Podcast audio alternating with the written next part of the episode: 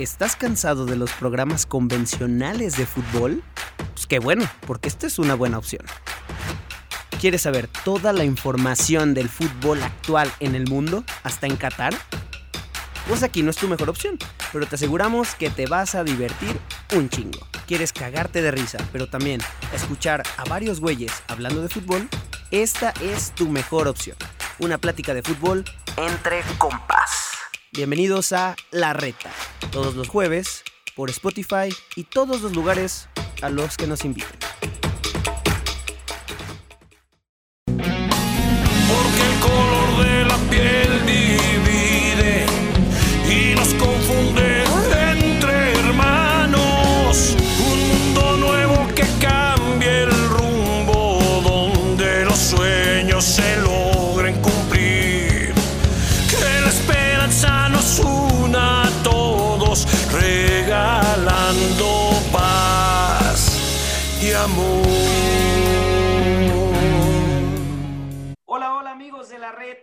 Bienvenidos, tercera temporada, seguimos viento en popa, seguimos con todo. Ahora sí que creíamos, creíamos que nos iban a correr al segundo episodio de la primera temporada, ya estamos en la tercera, darles la bienvenida una vez más, contentísimos porque hoy tenemos un invitado de lujo, ya saben que en Spotify se mantiene el misterio, aquí en YouTube pues ya lo vieron, pero antes de pasar con nuestro invitado de lujo en esta tercera temporada llena de emociones. Vamos a saludar rápidamente a mi queridísimo Chicha. Chicha, tercera temporada y seguimos con todo, con un invitado de 10.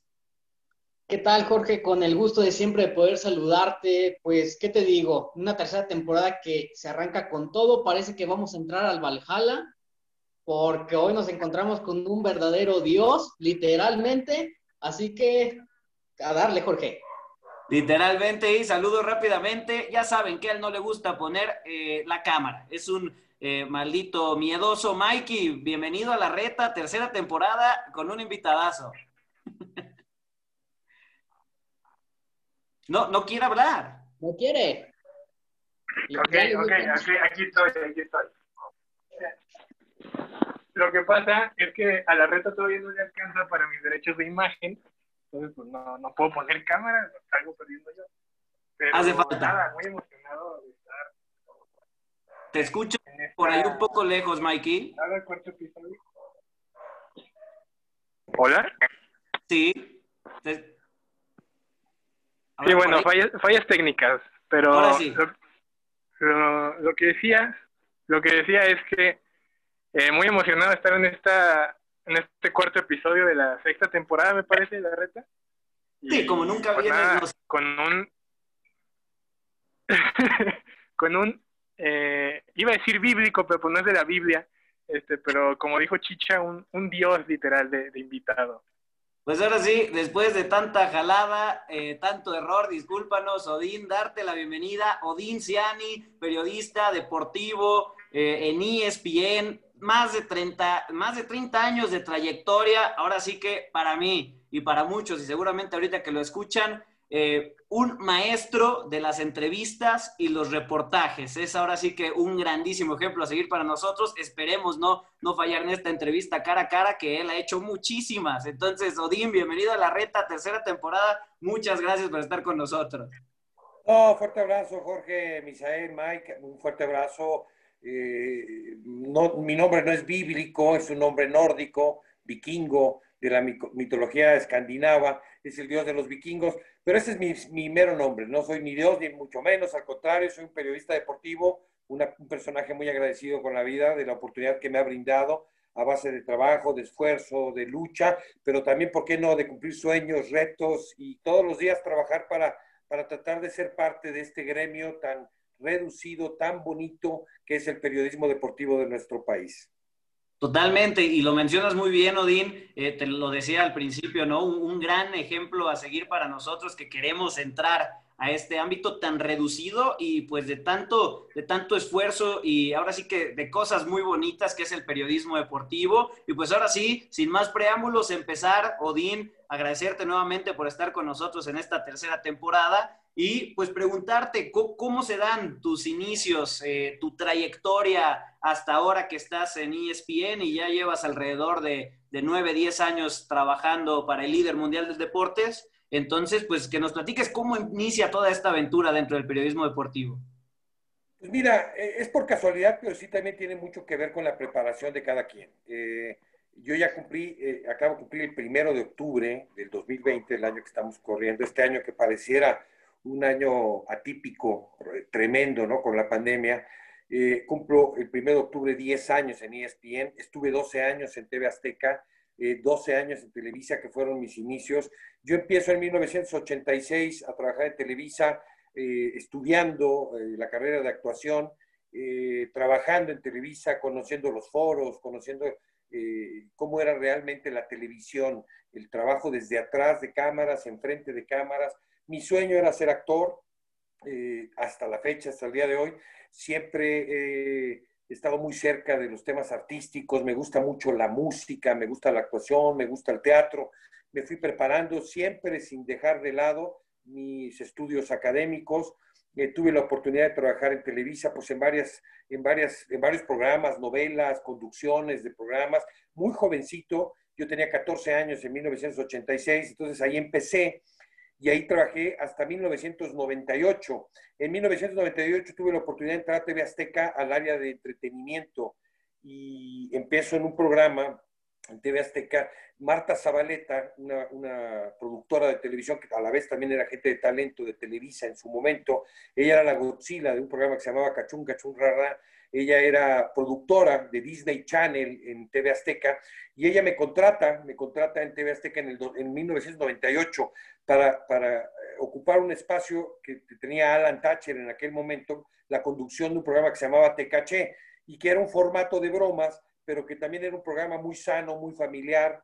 Eh, y ahí empiezo y al mismo tiempo, eh, meses más tarde, que entré a TV Azteca, eh, empiezo a trabajar con David Feitelson haciendo reportajes de, comedia para deportes, una sección que se llamaba El humor de Odín, que salían los protagonistas de la tarde, y empecé a hacer comedia con deportistas. Eh, eh, lógicamente recordamos que estaba Andrés Bustamante, Wiri Wiri, Grosso, todo eso era parte de la comedia de TV Azteca en el ámbito deportivo, pero me toca empezar a hacer mis pininos, también ahí me jalo Juan Pablo Fernández, el hijo de José Ramón, y empezamos a hacer muchas secciones, lo que no se vio, lo que no se oyó, por ahí había un pollo gigante que era el pollo bonista, eh, el humor de Odín, y al mismo tiempo de estar haciendo esto, empiezo a trabajar con Faitelson el tema de hacer las piezas de color, el reportaje pues, tan conocido, los cortos metrajes de color, que hacía David Faitelson en TV Azteca, David ponía la voz, pero yo hacía toda la estructura del reportaje, yo viajaba, entrevistaba a los deportistas en su casa, mostraba una faceta diferente del atleta, la pasión en torno al estadio, lo que, el toque que tenía cada partido, y todo se resumía en un cortometraje que se presentaba en un programa que se llamaba Deporte TV en TV Azteca los domingos a las 6 de la tarde. Y así durante 12 años en TV Azteca, y después salimos David, me recuerdo que David salió en 2007, José Ramón salió en 2008 de TV Azteca, y yo entro a trabajar a ESPN en octubre del 2010, y de ahí a la fecha, y, y ESPN me contrata, sí, primero para hacer el color, continuamos con este proyecto de hacer estas piezas periodísticas, estos cortometrajes muy pasionales del deporte, junto con la voz de David Faitelson y toda la producción de un servidor, y paralelamente a esto hacer las mismas entrevistas que he hecho siempre, muy cerca de los atletas, muy cerca de los deportistas en mundiales, en olimpiadas, en, la, Liga de Fútbol Mexicano, en, todo lo que tenía que ver con el deporte o tiene que ver con el deporte de nuestro país y el deporte internacional.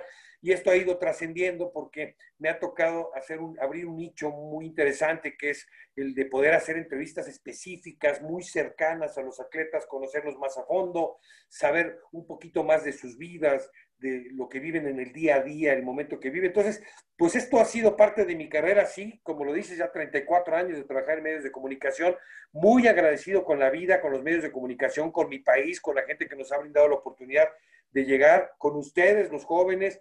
He tenido la oportunidad de dar muchas pláticas a nivel universitario, inclusive ya di, eh, eh, ya fui maestro de, de una universidad durante un semestre para jóvenes que están estudiando comunicación y periodismo y que tienen el interés de estar en el periodismo deportivo.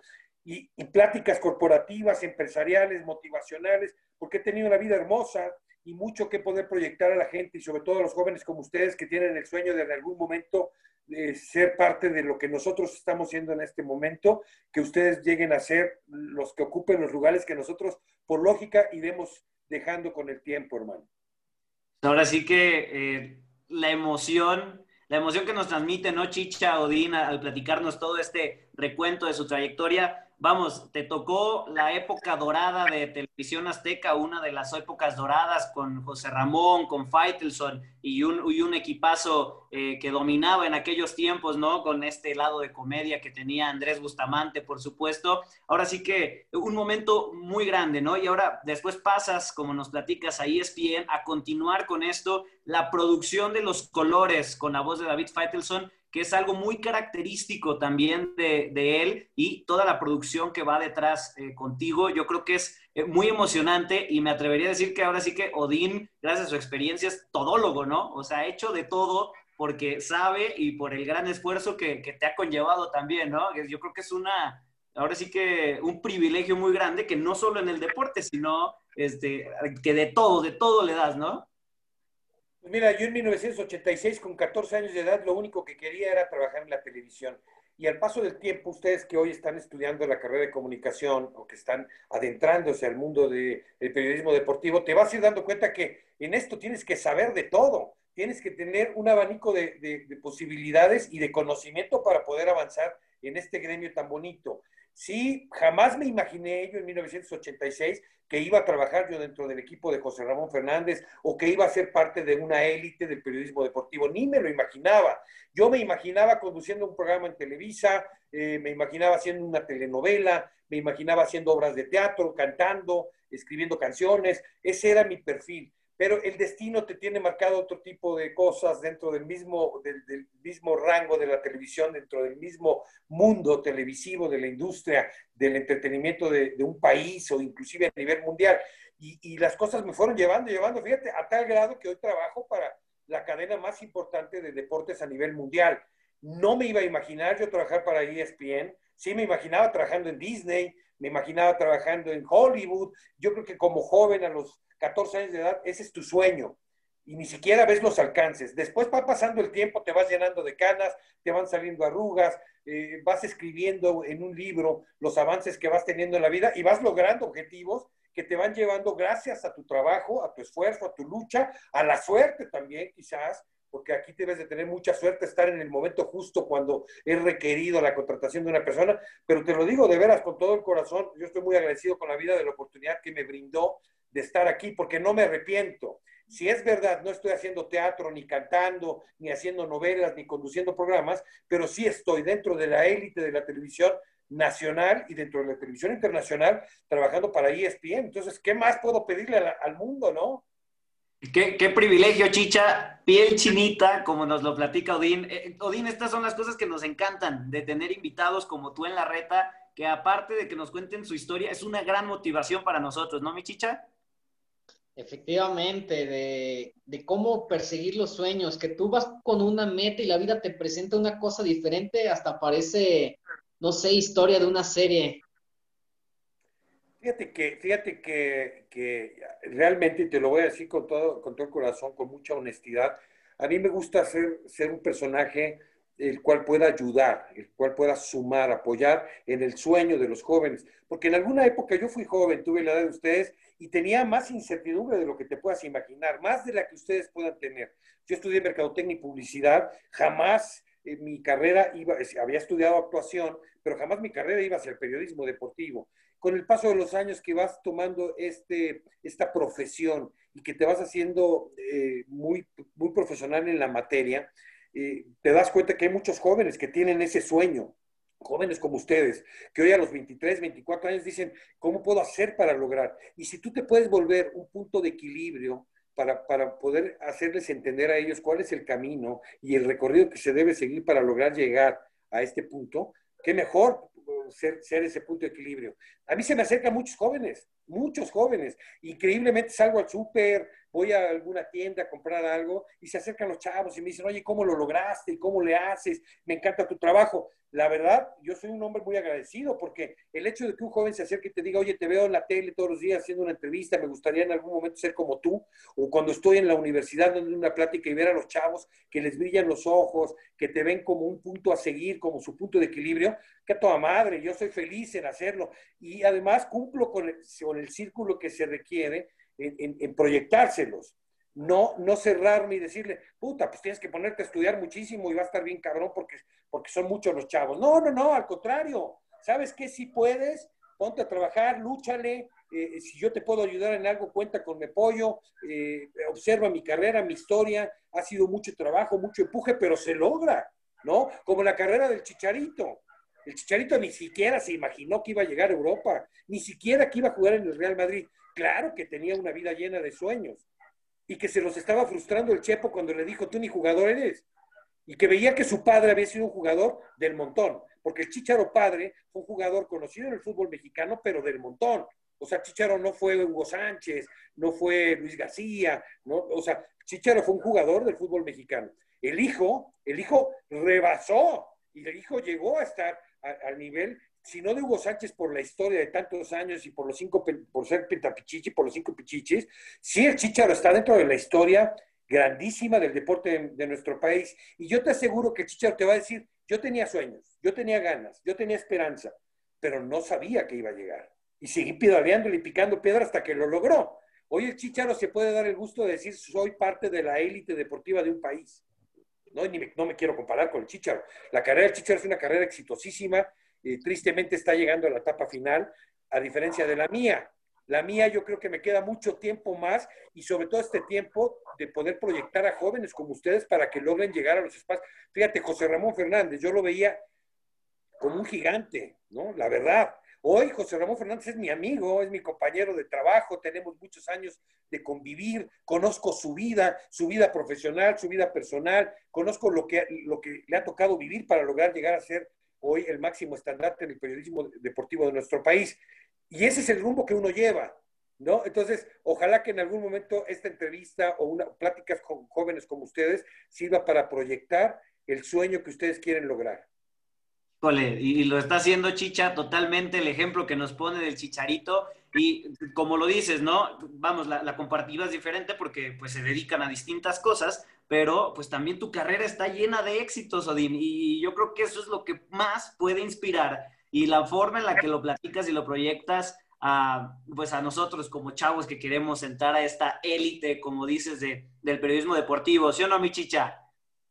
Efectivamente, Jorge, pues, ¿qué te puedo decir? Nos dejó sin palabras totalmente, una plática motivacional como pocas hemos tenido, donde nos es muy frecuente luchar por tus sueños, el imaginarte y dejar que el destino, que el destino fluya, ¿no? Sin antes darle una pequeña moldeada. Pero si te parece, Jorge, empezamos con las preguntas. Venga, venga, dale. Que ahí tenemos una muy buena, justamente de estos eh, sueños y metas que ha cumplido. Claro que sí, Jorge. Sodín, nos diste dos años clave, 1986 y 1998, años de mundiales de fútbol específicamente eventos que tú has cubierto, tanto mundiales como olimpiadas, que es lo máximo que un periodista deportivo quisiera alcanzar. ¿Cuál es tu experiencia en estos ámbitos, en estos eventos tan, tan grandes? Híjole, mira, yo creo que el deporte es hermoso y en todas las disciplinas, y a nivel amateur y a nivel profesional. Yo creo que, conforme más profesional lo, veas, conforme más eh, mundial sea, o sea, que intervienen otros países. Ahí la competencia es completamente diferente. Entonces, por ejemplo, los primeros Juegos Olímpicos que me tocó a mí cubrir fue Atenas en 2004 y, ya tenía yo una carrera muy larga atrás. Entonces, cuando llego a Atenas 2004, la verdad que el nervio de saber que ibas a viajar con un grupo de trabajo a otro país, a otro continente, a representar el área de comunicación de tu país, en, la competencia de, tus jóvenes eh, atletas, eh, es una gran responsabilidad. Y llegas a otro país donde no hablan tu idioma, donde te vas a enfrentar a muchas cosas en torno a la cobertura, donde eh, no es llegar, eh, que, eh, como en México, que vas a cubrir un partido, bueno, pues el jugador pasa y llegas y le entrevistas. Aquí tenías que buscar la nota, estar cerca del atleta, ir al entrenamiento, ir a, su preparación, a todo lo que era previo a su competencia, estar cerca de la, del lugar donde dormían de la Villa Olímpica, eh, que, el, deportista te conociera, que tuviera la confianza de hablar contigo, de tener la pregunta correcta, de tener la respuesta correcta para poder informar a un país de este mexicano que está representándote a nivel mundial. Entonces, han sido experiencias muy bonitas que gracias a Dios, como tú lo dices, me ha tocado ya cubrir muchas Olimpiadas, muchos mundiales, y, y que son parte de mi carrera, sí, y parte de mi preparación y del crecimiento de mi carrera. Eh, yo soy súper agradecido en el tema de que tuvieron la confianza de mandarme, los deportistas tuvieron la confianza de escucharme, de abrirme las puertas. No sé, yo nací con un don y le doy gracias a Dios por ese don, porque de verdad que cada vez que yo me acerco a un atleta nunca he encontrado un no. Siempre he encontrado un, un, un sí, un te escucho, oye, dame chance, déjame hacerte una entrevista, mira, vengo de, en algún momento de TV Azteca o cuando estuve en Televisa, que tuve la oportunidad de acercarme con personajes, o ahora en ESPN, y que el atleta, por ejemplo, acercarte a Usain Bolt, ¿no? Y decirle, oye, este, o a Elena Simbayeva, ¿no? Que son los máximos estándares a nivel mundial, ¿no? Como imagínate en algún momento con Pelé, con Pelé he tenido acercamientos importantísimos gracias a mi carrera. Y créeme que lo que yo he escuchado en las palabras de Usain Bolt, de Elena Simbayeva, de Pelé, de Maradona, más allá de poder haber hecho una entrevista y de tener un sonido, sino el simple hecho de escucharlos y sacar un mismo sentido común, un, mismo concepto que te dice la derrota, el triunfo, el ser de la élite o ser normal, como cualquier otro atleta, ¿no? Estar en, el rango normal, natural, porque los atletas que te acabo de mencionar, al igual que Hugo Sánchez, son élite. Eh, Hugo de México, Pelé mundial, y Elena Simbayeva mundial, Usain Bolt mundial. Entonces te acercas y les haces una pregunta y ves desde su mirada, de cómo habla, de, cómo mueve sus dedos al hablar, de cómo mueve su cuerpo, su, su, lenguaje corporal, físico, visual. Entonces te vas dando cuenta y dices, puta, ¿qué se necesita para lograr ser un grande? Igual en este tema, tú te sientes con José Ramón y, gracias a esta carrera te da la opción de, observar, de analizar, de ver al personaje que tienes enfrente. Más allá de saber qué preguntarle y de venir con un cuestionario bien preparado, hecho, con, con, el conocimiento de la materia, y empiezas a observar y a darte cuenta quién es, cómo se mueve, cómo habla. Entonces, eso te va dando la oportunidad de abriendo, de ir abriendo el espacio y que la brecha que hay entre el entrevistado y el entrevistador se va haciendo cada vez más corta, más corta, y te vas poniendo al mismo nivel, respetando el nivel del que, personaje que tienes enfrente. Pero de verdad no sabes qué padre es o sea, yo cambiaría la palabra padre por la palabra qué chingón es. Totalmente, totalmente, qué chingón. Chicha nos tiene con la boca abierta, no podemos hablar absolutamente nada. Es que es, increíble de la forma, Odín, en la que transmites esa emoción a nosotros que queremos llegar a, ese momento justamente, ¿no? A estar con estas grandes estrellas, a estas personas tan exitosas, tenerlas frente a frente y, poder ver toda su expresión corporal, su, expresión no verbal, su expresión verbal y poder analizar todo esto y como dices, entrar en una misma burbuja, ¿no? En la que tú dices, puta, o sea, yo, yo cuando me hubiera imaginado llegar a hacer esto. Y nosotros, por ejemplo, aquí en La Reta, eh, hacemos lo mismo. Eh, acercándonos con ustedes, que son eh, nuestros ejemplos a seguir más grandes para dedicarnos a esto, pues también nosotros, más allá de la gente que agradecemos y nos escuche, más allá de, todos los que eh, estén ahí con nosotros, pues para nosotros es una grandísima experiencia el poder pues platicar con ustedes y que ustedes nos transmitan esa, esa magia y esa emoción que tiene la televisión. Yo creo que, que lo más importante de verdad en cualquier rubro, en cualquier profesión, es la pasión con la que lo haces. Hacer algo que te gusta siempre te va a hacer hacerlo de mejor forma, de hacerlo con ganas, de no verlo como algo difícil, como un trabajo. Pero si a eso le aunas la pasión con la que tú debes de hacer cada cosa, el amor que le pones a cada cosa, como un médico que opera un corazón o como un abogado que está defendiendo a alguien o metiendo al bote a alguien más. Entonces, la pasión con la que la hagas, con la que lo hagas, eso te va a hacer que, realmente lo que estás haciendo le des un valor específico y que al final del día cuando te acuestes en tu cama y digas, lo logré, esta vez lo logré. ¿Y cómo puedo hacer para seguirlo logrando? Seguir con esa pasión, con ese amor a lo que estás haciendo, a tu profesión. Esta profesión es hermosa. Fíjate que esta profesión está catalogada como la profesión más bonita que existe en el universo, el periodismo deportivo, porque estás cerca de los atletas, porque puedes viajar, porque ves el deporte de cerca, porque ves los logros de los seres humanos, de los seres vivos, aquellos personajes que se prepararon para ser mejor en el tema deportivo que cualquier otro.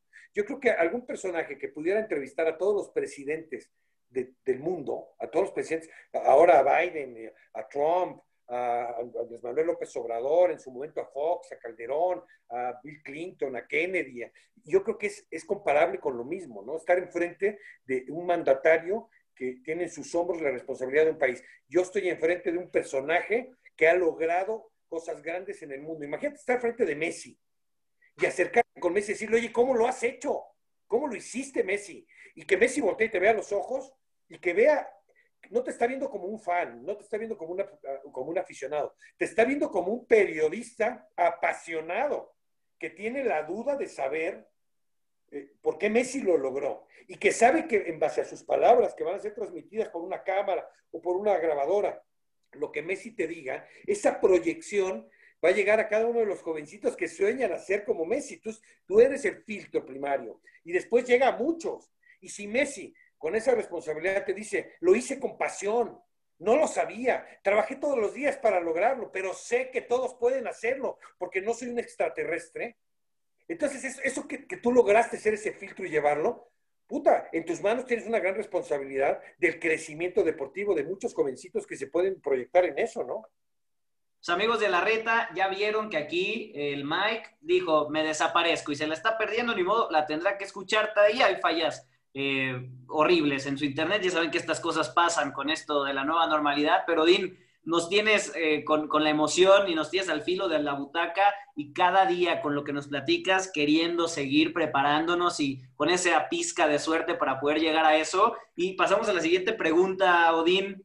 Dentro de esta plática que nos has dado y dentro de esta charla y esta experiencia con justamente las entrevistas, pues nosotros, eh, nuestra, nuestro recuerdo de ti, nuestro, eh, lo que nosotros vemos todos los días ahora en ESPN, igual cuando estabas en Azteca, nosotros éramos muy chicos, pero eh, pues eres un, lo dije al principio, eres un maestro de las entrevistas, las entrevistas cara a cara y haces estas entrevistas fuera de lo convencional, que yo creo que es algo padrísimo. Entonces, preguntarte, Odín, de, de todas estas entrevistas que has podido hacer y que has tenido la suerte de hacer, eh, ¿cuál ha sido para ti la que más te ha marcado, tu favorita, la que digas, esta la tengo guardada en el mejor baúl de mis recuerdos? Mira, tengo muchas entrevistas, eh, por lo mismo de que ya son muchos años en el medio y dedicándome a lo mismo. Hay muchas entrevistas eh, muy bonitas, entrevistas muy humanas, entrevistas tristes, difíciles, eh, interesantes, importantes,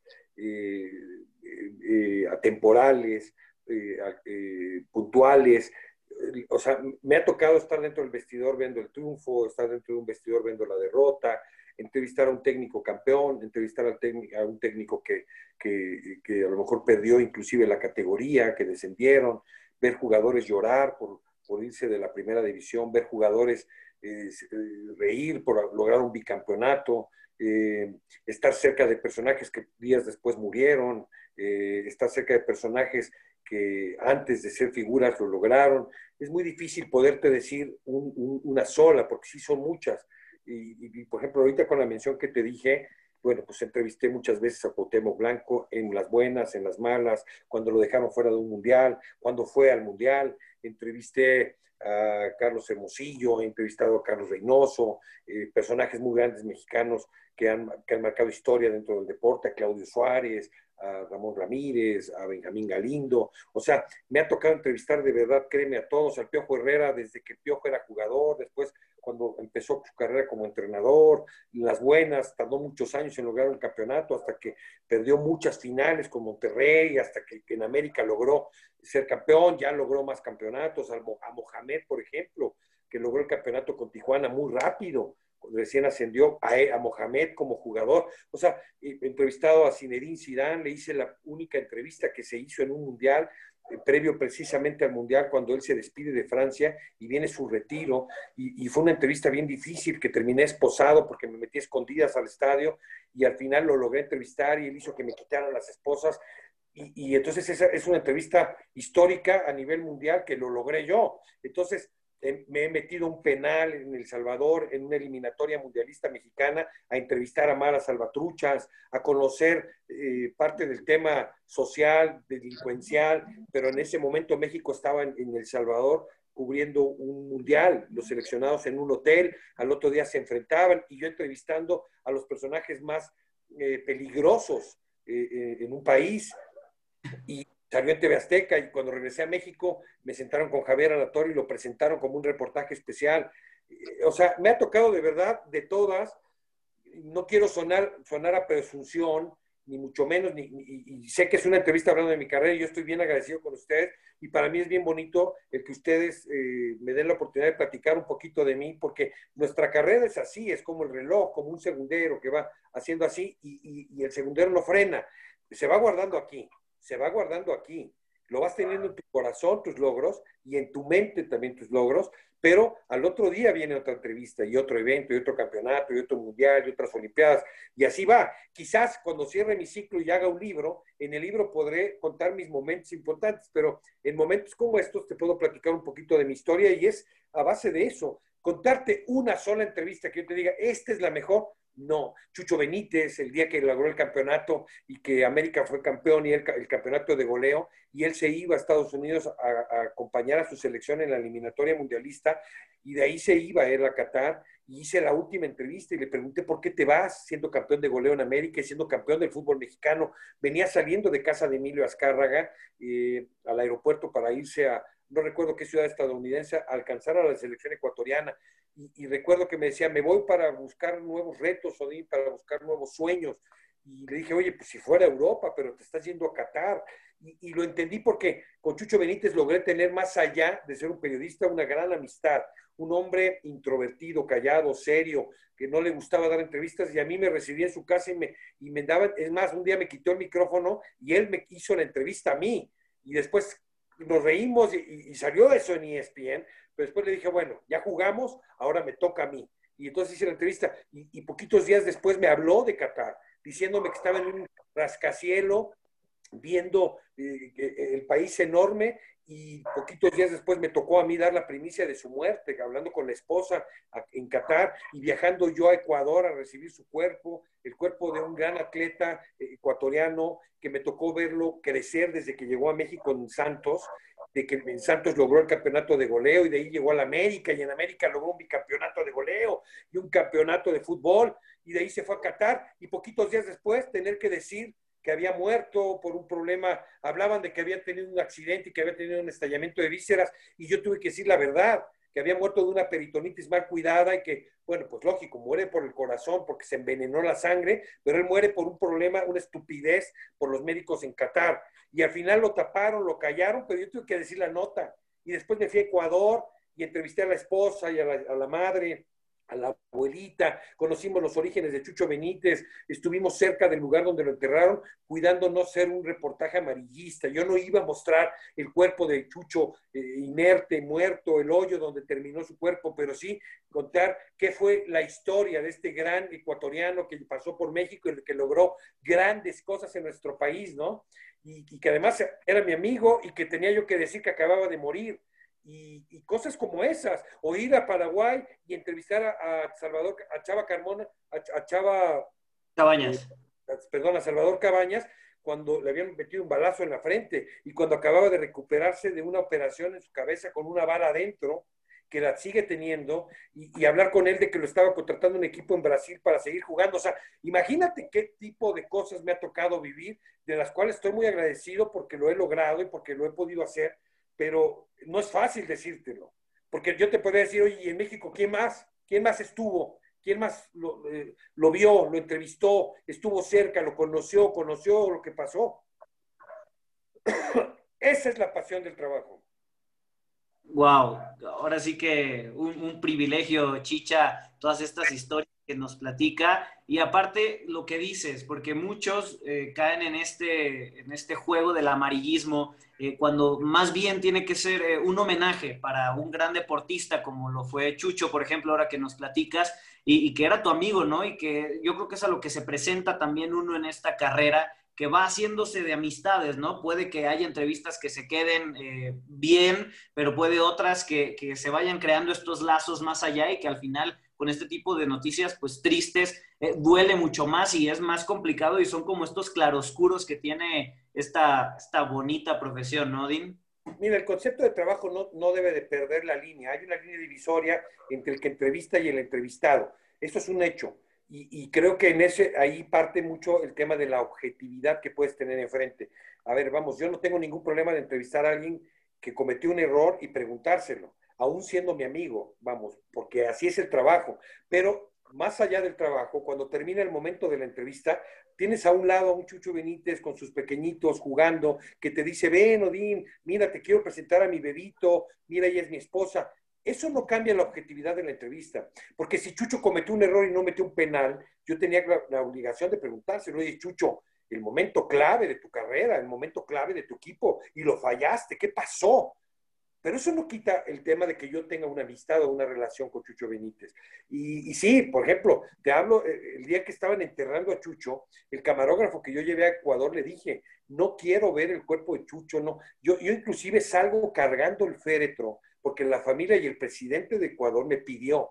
Él sabía que yo tenía una relación muy especial, yo era el mexicano amigo de Chucho.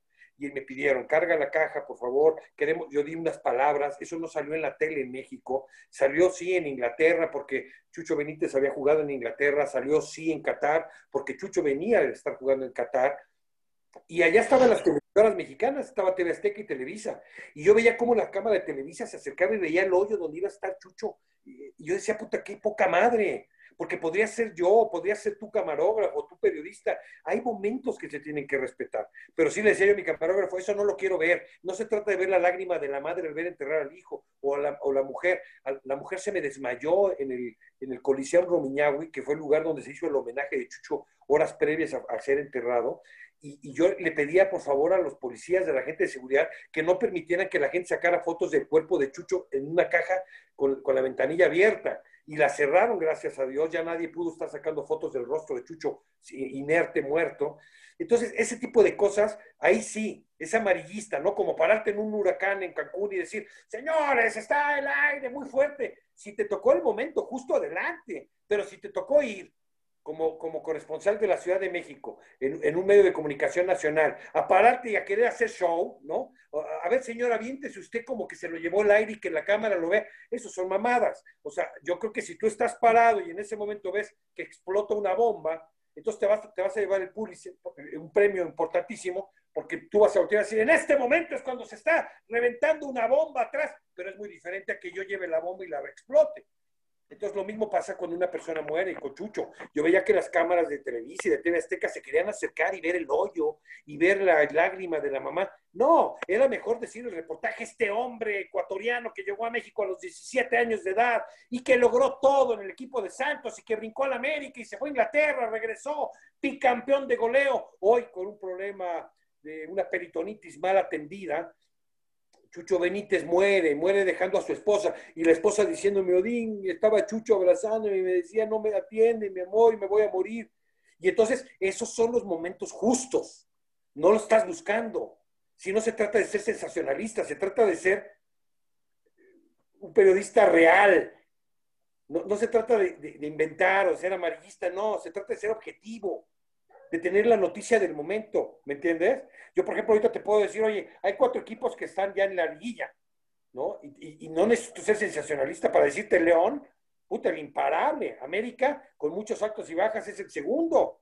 Oye, Pum, eh, más bien, el segundo es Pumas, ¿no? América es un equipo con altos y bajos, y Cruz Azul, ¿no? Tres de los cuatro grandes, y hoy, entonces estoy dando una nota sin ser sensacionalista y después decirte, hay otros 12 que se van a disputar cuatro lugares, ¿no? O sea, hay, otros ocho que se van a disputar cuatro lugares y después ya viviremos la clásica liguilla del fútbol mexicano.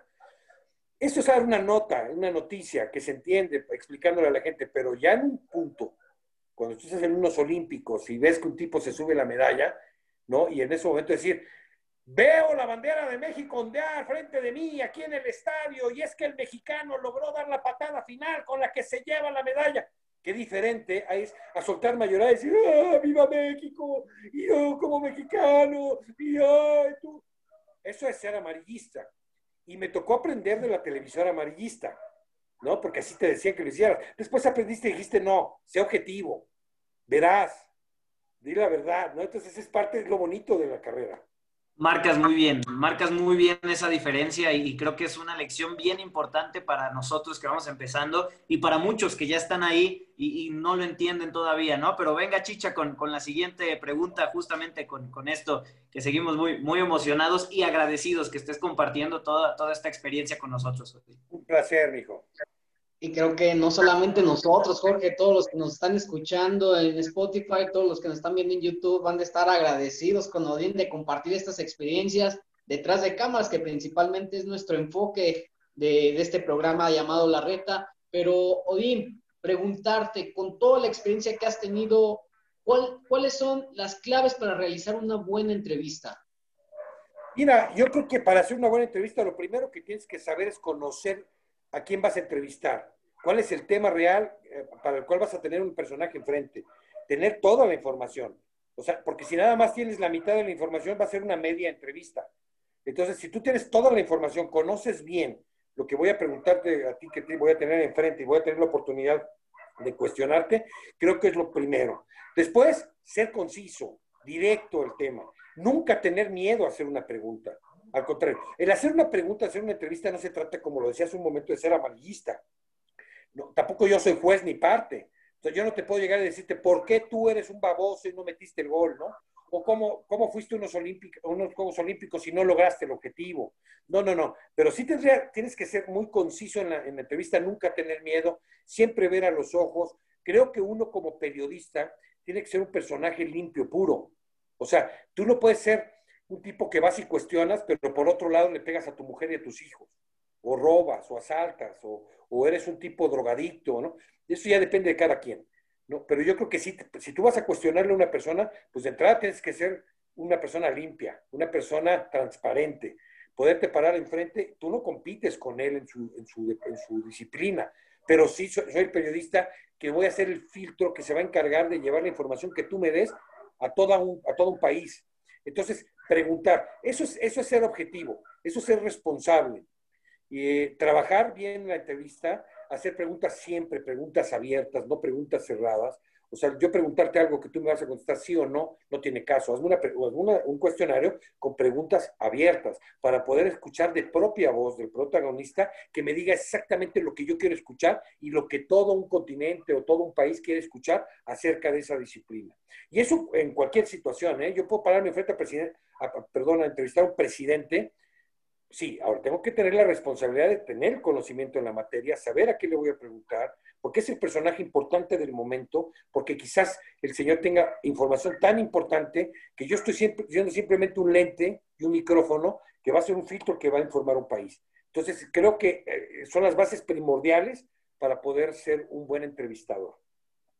Esperemos, Chicha, que eh, estemos haciendo entonces una, buena entrevista en, este momento. Ahora sí que nos dé ahí este, la bendición. Al final, al final nos dirá si lo logramos o no. Pero, Odín, justamente eh, ya después de todos estos consejos y esta, esta grandísima charla que nos has dado, vamos a ir a una pregunta un poquito más relajada, un poquito más divertida, el sello de la casa desde la primera temporada aquí en La Reta. Y es preguntarte, Odín, eh, durante estos ya muchos años de experiencia, ¿recuerdas algún oso, algún momento cagado durante tu carrera que dijeras, puta, en este momento no paré de reír o no me, no me podía esconder en ningún lado de la vergüenza? ¿Alguna anécdota que tengas este, más o menos por ahí? Pues mira, yo recuerdo eh, en mis inicios como periodista deportivo con José Ramón Fernández, cuando estaba en Azteca, que José Ramón era muy duro con nosotros y, y, eso es parte que yo le agradezco, ¿no? Porque, porque de pronto decía, eh, señoras y señores, vámonos en directo con Odín Ciani, que está en Beijing. A ver, adelante Odín, qué gusto saludarte, ¿no? Pero a veces no te decía bien tu nombre, o a veces él quería que preguntaras algo específico y no lo hacías, y entonces volteaba y te decía, Odín, pregunta lo que tienes que preguntar, haz lo que tienes que decir. Y entonces tú estás enfrente y, y, detrás de esa cámara en vivo, tú tienes a muchos millones de personas, porque imagínate, son los Juegos Olímpicos, y entonces, puta, no sabes, no sabes si decirle, oye, José Ramón, no seas cabrón, o sea, no te manches, o si, o si decir, la estoy cagando, me está evidenciando, y de esa forma, o sea, yo creo que son los en vivos cuando pasa eso. Por ejemplo, yo recuerdo en TV Azteca cuando Memo Pérez, el taekwondoín, en Beijing ganó, me acuerdo que Cristian Martinoli le tocaba hacer esa entrevista. Era la entrevista más importante de los Juegos Olímpicos porque era la primera medalla que México ganaba. Y, y acuérdate que iba TV Azteca y Televisa. En aquel momento ya no estaba José Ramón y Faitelson con nosotros, estaba Enrique Garay, Eder Velázquez, éramos un grupito pequeño de periodistas en TV Azteca que nos tocó, después de, de- de- la corredera que tuvo TV Azteca de tantos personajes, nos tocó muy poquitos ir a Beijing, pero, pero TV Azteca llevaba a Pati Chapoy, Javier Alatorre, o sea, llevaba gente de espectáculos, de noticias, de entretenimiento a cubrir los Juegos Olímpicos. Ah, Y cuando el rating empezó a irse para abajo, TV Azteca, Mario San Román, que era el presidente de TV Azteca en aquel momento, tomó la decisión dijo, pues sí, la cajeteamos. Trajimos a espectáculos, entretenimiento y, trajimos muy poquita gente de deportes. Entonces me acuerdo que cuando gana Memo Pérez la medalla de oro, eh, habíamos firmado, más bien TV Azteca había firmado a Memo Pérez para que nos diera la exclusiva a nosotros. Entonces, fue una, una larga jornada de, de cobertura en Beijing, porque el taekwondo así es, son muchas eliminatorias hasta que Memo queda contra el último, eh, viene en el tatami la competencia, ahí es donde Rosique llora, Rosique llora, y, ah, Memo, pero mi trabajo era llevar, no dejar que Memo diera ninguna entrevista a ningún otro medio y llevarme a Memo a la fiesta que TV Azteca había organizado para la medalla que se había puesto al pecho Memo Pérez. Entonces, me acuerdo que llego después de esta jornada tan larga, le digo a Memo, Memo, pues vámonos, tienes un contrato, un compromiso, qué triste, pero es la realidad, a veces firmas un contrato con el atleta que le va a generar un, ingreso de lana para la exclusiva después de su medalla, y eso pasa con todos, ¿no? Entonces, mi trabajo era llevarlo, vamos, yo no le pagué, a mí, a mí me dicen, Odín, tú tienes que ir por Memo Pérez y traerlo. Y total, lo saco, lo llevo dos, dos horas de camino, llego al lugar, ya te imaginarás un salón gigante lleno de talento de TV Azteca, eh, todos los artistas, la gente de espectáculos, de entretenimiento, una cámara enfrente, un micrófono y listo para hacer la primera entrevista. Ah, Por el cambio de horario, hay 13 horas de diferencia, 12 horas de diferencia. Eh, allá era de noche y aquí era de día. Entonces había un programa en la mañana que se llamaba eh, Cada Mañana, creo, y estaba Fernando del Solar y estaba una chava Ingrid Coronado. Y entonces, en ese entonces el director de deportes era Pablo Latapí y dicen, bueno, estamos esperando a que llegue Cristian Martinoli, ya llegó Memo Pérez, pero Cristian Martinoli es el que tiene que hacer la entrevista. Y hasta donde yo entendí, Cristian no llegó. Y entonces me dicen a mí, oye, Odín, ¿puedes ponerte los audífonos y escuchar, a ver si ya oyes el estudio en México? Y yo, pues sí, me puse los audífonos, yo venía todo sudado, todo de una cobertura larguísima, y entonces me acuerdo que agarré el micrófono Memo al lado mío, yo estaba esperando que entrara Martinoli y decirle, ya está aquí aud- los audífonos, el micrófono, atrás lleno de artistas, de gente de espectáculo, de TV Azteca, entonces me acuerdo que me dicen, a ver, Odín, haz un coteo, sí, sí, a ver, 10, 9, 8, 7, 5, 1, 2, 3, 4, ¿ya me oyen? Sí, Odín, vas al aire en 10, 9, yo, ¿al aire dónde, güey? 8, 7, ¿al aire dónde, güey? Yo preguntaba, ¿no? 3, 2, Q. Y me acuerdo que agarro un micrófono, digo, preparado estaba, pero no me correspondía a mí hacer esa entrevista. Era Cristian Martinoli. Y entonces empecé, gracias, compañeros de TV Azteca, en el lugar donde se organizó la fiesta para este mexicano que se ha montado la primera medalla de oro aquí en Beijing 2008, Memo Pérez, que logró en Taekwondo ser el mejor deportista en esta disciplina a nivel mundial. Memo, ¿qué significa, no? Y Memo me empieza a decir, no, di muchos años de trabajo, mucho esfuerzo. Y así seguí una entrevista de 12 minutos. Llegó un momento en el que yo dije, ¿sabes qué? Como no llega Martinoli, pues me, pusieron a mí ahí a hacerle la jalada porque en- cuando llegue Martinoli van a ponerle los micrófonos, los audífonos, van a hacer la entrevista y esa es la que va a salir, ¿no? Esta la han de estar grabando. Eso pensaba por mi mente cuando Memo me contestaba mis preguntas. Y de pronto oigo que me dicen, Odín, por favor, ya manda al estudio. Después de 12 minutos. Pues compañeros en México, regresamos con ustedes. Y entonces Ingrid Coronado, que no era de deportes, me dice, ah, Odín, pues qué padre entrevista, pregúntale a Memo, este, a quién le dedica su medalla, ¿no? Entonces le digo, Ingrid, Memo te escucha, Memo te escucha. Entonces ya Memo, ah, muchas gracias, mira, esta medalla se la dedico a mi madre, a mi padre, a mis hermanos, ¿no? Y entonces hubo una interacción de México con Memo durante cinco minutos, con Fernando del Solar, Ingrid Coronado. Termina la entrevista, yo regreso los micrófonos a México. Gracias, compañeros, regresamos con ustedes. Volteo atrás y veo, ¿no? Yo- estaba Yair, artistas, cantantes de TV Azteca, pues era la fiesta que le había hecho TV Azteca Memo. Y volteo y dije, puta, no llegó Cristian Martinoli. Entonces salgo y veo a Cristian afuera hablando con Pablo Latapí, que era el directivo en aquel momento que ocupó el lugar de José Ramón, enojadísimo. Latapí enojado con, Cristian porque Cristian no había llegado a la hora que estaba citado para la entrevista. Y Cristian molesto porque yo había hecho la entrevista, porque decía, pues el que le tocaba era a mí, porque este muchacho la hizo, ¿no? Quizás pensaría. Yo muy sacado de onda, me tocó hacer la entrevista más importante de los Juegos Olímpicos para TV Azteca, para mi país. Y al final, pues ese tipo de cosas son como un oso, ¿no? Me fue bien, le hice la entrevista muy padre, para eso te preparas. Y me sentí mal con Martinoli porque creo que era el lugar de Martinoli. Eh, me sentí mal con la Tapí porque pues, no dejó que Martinoli entrara. Me sentí bien con Memo porque le di su espacio, porque cumplimos todo. Y son cosas que pasan durante la, la cobertura de un deporte cuando tienes derechos, cuando no tienes derechos, cuando pagas porque te den una exclusiva, cuando no. Ahora que estoy en ESPN, las cosas son distintas, porque ESPN no es un canal de televisión, sino es un canal dedicado al deporte. Recordemos que TV Azteca y Televisa, pues, es una fábrica de industrias, tienen noticias, espectáculos, entretenimiento, novelas. ESPN no, ESPN es solo deportes. Entonces, aquí está toda madre porque te vuelves profesional en la materia y te dedicas a hacer lo que te piden y se acabó. Totalmente. Ahora sí que un oso cargado de mucha suerte y una experiencia inolvidable. Vamos a, a meternos allá a lo más recóndito de YouTube a ver si encontramos la, la entrevista por ahí grabada, Odín, para poner esa, esa experiencia que nos platicas. Y ahora, Odín, vamos con otra sección favorita de aquí de la reta, ya casi para terminar, mi chicha. Gol. Una cosa nada más, Jorge, no vas a encontrar esa entrevista. Yo tengo mucho de esa entrevista aquí Ajá. en tu casa, pero acuérdate que yo en 2010 salgo de TV Azteca despedido, eh, no me liquidan, hay un- ahí hay un proceso legal y ellos para defenderse pues borraron todo mi contenido de YouTube. Al final del día logré ganar esa demanda, me fue muy bien, gracias a nueve años después, pero sí borraron todo, todos los contenidos de mi carrera en TV Azteca. Yo lo tengo, gracias a Dios, porque siempre fui cuidándolo, ¿no? Pero en YouTube no está.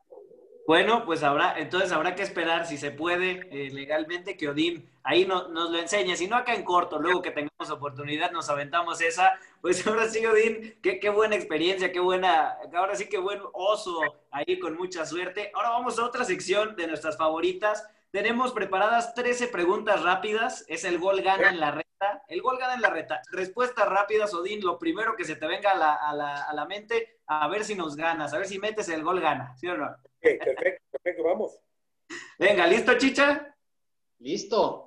Listo, que se desapareció y un poquito, pero no importa, le damos. Empezamos. Una, dos. Odín, equipo favorito del fútbol mexicano. Híjole, Pumas, Equipo favorito del fútbol internacional. Barcelona, Jugador favorito activo. Messi, Jugador favorito retirado. Pelé, Mejor jugador de todos los tiempos. Pelé, Partido que más recuerdas y por qué. México, Argentina, en Alemania 2006, porque un golazo de Maxi Rodríguez nos dejó fuera del quinto partido. Muy cerquita nos quedamos. Sí, qué momento. Eh, eh, la siguiente, gol o momento que más disfrutaste, Odín. Híjole, en los penales del Pumas Chivas, cuando, cuando Pumas logra el, el campeonato en 2004. Le voy a las chivas, Odín. Eso me duele, me duele. Venga, venga, chicha. Gol o momento que más sufriste. La muerte de Chucho, sin duda. Estadio favorito que has visitado, Odín. Híjole, conozco muchos, muchísimos, pero la verdad yo creo que el Estadio Azteca, ¿eh? El OmniLife, muy moderno, le tengo mucho cariño porque lo conocí desde que era un árbol en el centro, eh, pero yo creo que esos dos estadios son de los estadios más hermosos. Deporte que no sea fútbol. Fútbol americano, el deporte más hermoso. Equipo que no sea de fútbol, Odín. Los vaqueros de Dallas, compadre, o los Dodgers de Los Ángeles. Bueno, los Dodgers bien, los vaqueros ahorita no, no muy bien. En mi época sí, copa, en los ochentas fue, los vaqueros fueron Dios, man. Sí, sí, sí, venga chicha. Ídolo deportivo, no futbolista. Ídolo Pues, pues yo creo que Mohamed Ali. Y, y por último, ¿qué cambiarías del fútbol actual si existiera algo de Eh, eh, pero, ¿te refieres al fútbol mundial o al fútbol mexicano? Sí, mundial o mexicano, donde creas que hay un fallo y digas esto lo cambiaría. Ah, pues el fútbol mexicano, yo sacaría las televisoras que fueran dueñas de equipos de fútbol. Muy, muy importante. Chicha, nos ganó el gol gana. Definitivamente nos ganó el gol gana. Es que le hacemos, ni las manos pudimos meter. Así es, pues Odín, antes de una, ya antes de terminar, en, en un momento especial que queremos pedirte aquí, preguntarte ya por último, eh, por penúltima, ¿no? Pregunta, tus metas, tus planes a futuro, Odín, antes de esta sorpresa que, que queremos saber si le entras.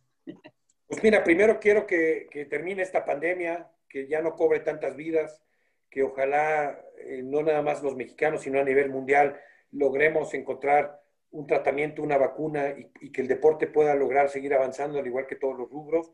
Yo creo que ese es mi sueño eh, en este momento. Eh, mi deseo es tener una carrera exitosa, seguir trabajando todos los días, eh, nunca dejar de pisar el suelo, saber dónde estoy parado, nunca dejar la objetividad ni mi profesión de lado. Eh, me encantaría hacer una obra de teatro, en algún momento pienso hacerla. Eh, he grabado muchas canciones, ya he escrito inclusive canciones hace poquito, eh, inclusive en mi, en mi cuenta de Instagram está una canción que se llama Una Nueva Mañana, que es un mensaje en esta pandemia que yo le mando al mundo, que busquemos el cambio, que logremos cambiar, que ya no maten mujeres, que, que ya no nos matemos. A mí me ha tocado vivir cosas muy duras en mi vida personal y, y creo que los mexicanos y en el mundo merecemos respeto. Creo que tenemos la posibilidad de cambiar el mundo, nosotros nos lo hemos acabado, nosotros podemos mejorarlo para lo que venga para ustedes, los jóvenes, nuestros nietos, lo que, los jovencitos que van a ir ocupando los lugares. Entonces, esos son los sueños que yo tengo en mi vida, hermano. Te auguramos eh, muchísimos años más de carrera, Odín, eso seguro, si la vida nos lo permite. Y pues también si la vida nos lo permite, Chicho, ojalá compartamos en algún momento con, con Odín, en donde sea que nos encontremos, ojalá ESPN se anime en algún momento. Y Odín, ya para terminar, eh, sabemos, y nos acabas de comentar, ahí te seguimos en tus cuentas, por supuesto, sabemos que le das a la cantada, que te encanta esto del palomazo, de echar el palomazo y aparte cantas muy bien. Ya estuvo eh, por acá, ya tuvimos algunos invitados que, que cantaron, pero pues te queremos pedir aquí en este concepto que tenemos en la reta un fragmentito de tu canción favorita, si te animas a aventar un fragmentito, un pequeño palomazo, si, si no hay problema, de esta canción que digas, esta me encanta cantar. Mira, no tengo una canción favorita, no tengo una canción, me gusta mucho la música, mucho, mucho me gusta la música en inglés, la música en español. Eh, creo que esta canción que acabo de subir, de una nueva mañana, eh, pues tiene un mensaje, un mensaje que puede marcar una diferencia si la escuchamos, si la entendemos. No que yo marque la diferencia o que mi canción, sino lo que dice la canción. Entonces, eh, creo que esa canción es mi canción favorita en este momento y, y yo más bien los invito a que se metan a mi cuenta de Instagram o que junto a esta entrevista que le vas a subir pongas el link de mi, de mi, de mi canción.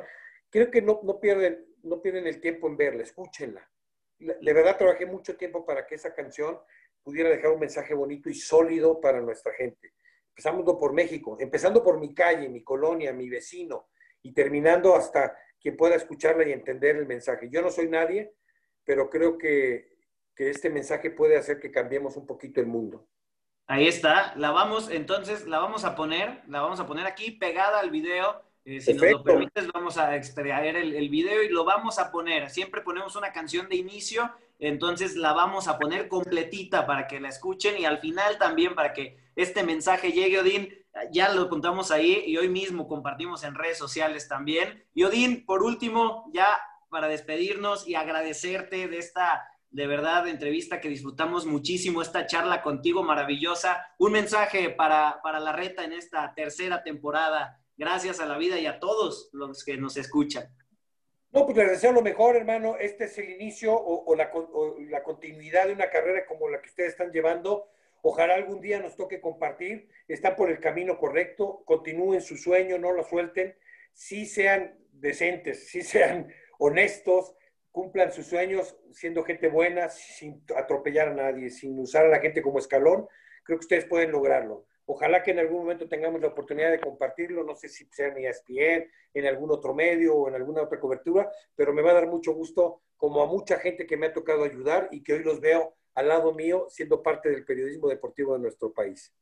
Ojalá, ojalá que sí. Muchísimas gracias, Odín. Te, agradecemos muchísimo toda, toda la plática de hoy. Esperamos, pasamos la prueba en la entrevista o, no, Odín. No, por supuesto, por supuesto. Y ojalá que sigan así. Eh, ojalá que en algún momento les den la oportunidad de ser parte de un medio de comunicación, vivan con esa pasión y cumplan sus sueños. ¿eh? Muchísimas gracias, amigos de la reta. Chicha, hoy la pasamos espectacular, fenomenal. Qué manera de seguir en esta tercera temporada. Les agradecemos a todos que estén aquí con nosotros. Odín, agradecerte de verdad al máximo. Ha sido una de las que más hemos disfrutado. Y pues también gracias a ustedes que, se acercan y que aceptan estar aquí con nosotros es que podemos seguir haciendo esto. Darte las gracias nuevamente. Esperemos que para la cuarta temporada ya podamos hacerlo presencial. Nos lanzamos hasta donde tengamos que estar y la hacemos ahí, ¿sí o no, Odín?